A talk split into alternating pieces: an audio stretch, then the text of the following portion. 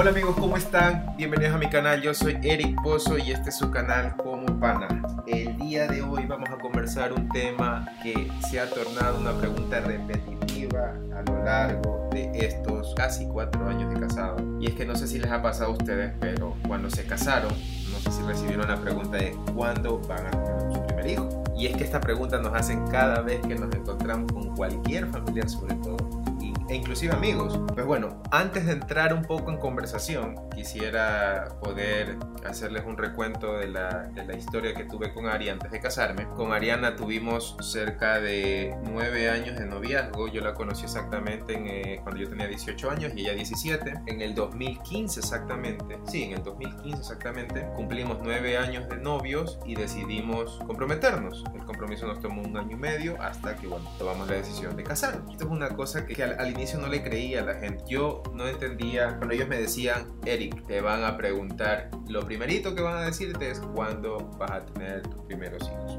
Yo la verdad no quería creer, pero déjenme decirles que sí, exactamente así fue. No pasaron ni dos semanas y mi abuelita que vino de viaje quedó más tiempo en la casa de mis papás y lo primero que hizo fue, mi hijitos, nos reunió, mi hijitos, quiero conversar con ustedes, quiero que me digan cuándo me van a dar un bisnieto. Y yo me quedé como que, ok, ok. Eh, no, primero que eso no se habla, segundo que, o si se habla es algo de la pareja, eh, es, es, muy íntimo de los recién casados, sabrá Dios cuándo los casados han tomado ciertas decisiones. La verdad que no sabía qué responderle, así que único que le dije que, bueno, cuando Dios quiera. De todas maneras, nosotros sí habíamos llegado a un compromiso con Ari sobre tener hijos después de fortalecer nuestra relación como casados. ¿Por qué? Porque nosotros, si bien es cierto, tuvimos nueve años de novios, nueve años no significan ni un solo día de convivencia. Nueve años que nos conocíamos, ella en su casa y yo en la mía. Nos veíamos en el cine, nos veíamos cuando salíamos a pasear, cuando nos fuimos de viaje, cuando nos íbamos a un parque, cuando íbamos a comer algo, pero nada más allá que eso. Y, y la convivencia, sobre todo cuando uno está casado, es, es lo más importante y, y saberla sobrellevar. No sabíamos de nada, entonces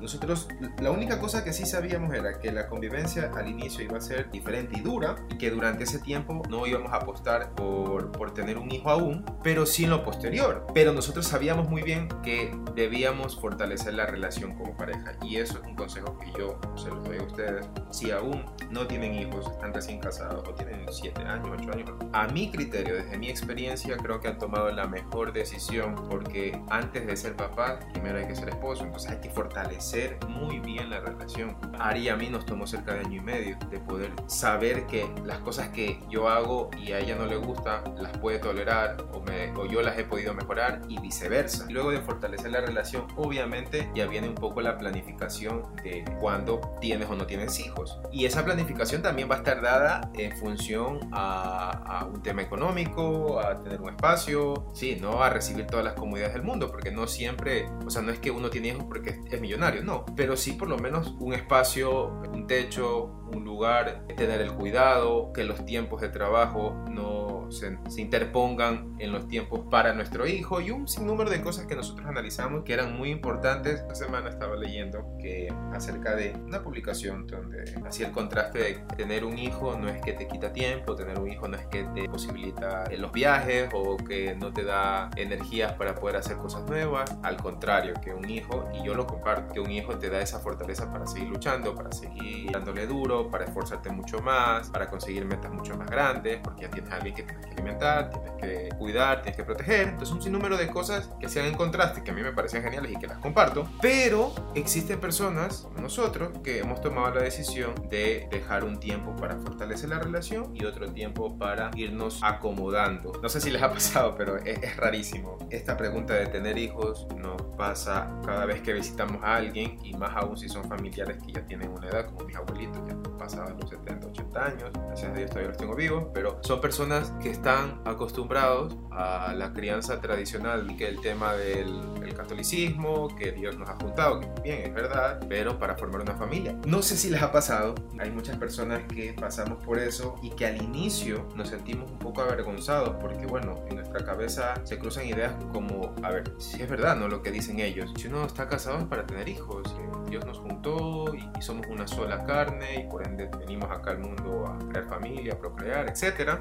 Y, y, y te crean esas dudas, te crean cosas en la cabeza, a veces esos fantasmas no te dejan dormir, te estresan, sobre todo ahora que el estrés es el mayor enemigo que tenemos los seres humanos, pero bueno, no lo consiguieron gracias a la madurez de Ari, la madurez mía y a que nosotros en pareja llegamos a un consenso. Así que si usted está planificando tener un hijo esta época, pues bueno, es decisión suya 100%. Pues les cuento mi experiencia y la decisión que nosotros tomamos principalmente en fortalecer la relación. Nos dimos también cuenta de casos que inmediatamente se casaban y tenían hijos y tenían muchos más problemas. ¿Por qué? Porque se juntaban primero el desconocimiento de la relación en pareja y el desconocimiento de la relación como padres. Y eran dos cruces con las que tenían que lidiar, pero bueno, lo importante es que lo pudieron sobrellevar. Pero nosotros no queríamos llegar a eso. Si están hoy por hoy con las ganas, con el deseo de tenerlo, ténganlo. La decisión siempre será de ustedes. Sin embargo, si aún no han fortalecido la relación como pareja, yo sí les recomiendo que primero fortalezcanse, conózcanse, eh, soportense, comuníquense, mejoren. El diálogo sobre todo aquí es muy importante.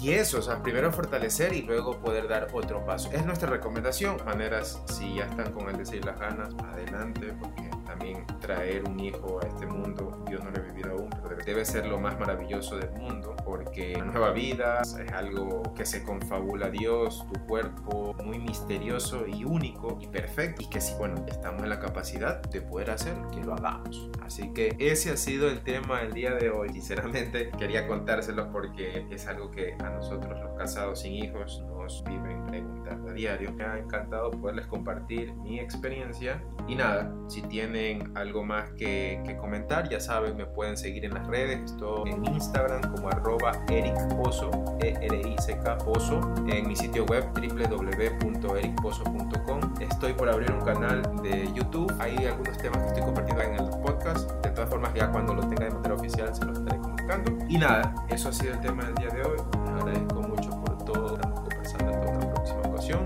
Así que los dejo. Mm, bye.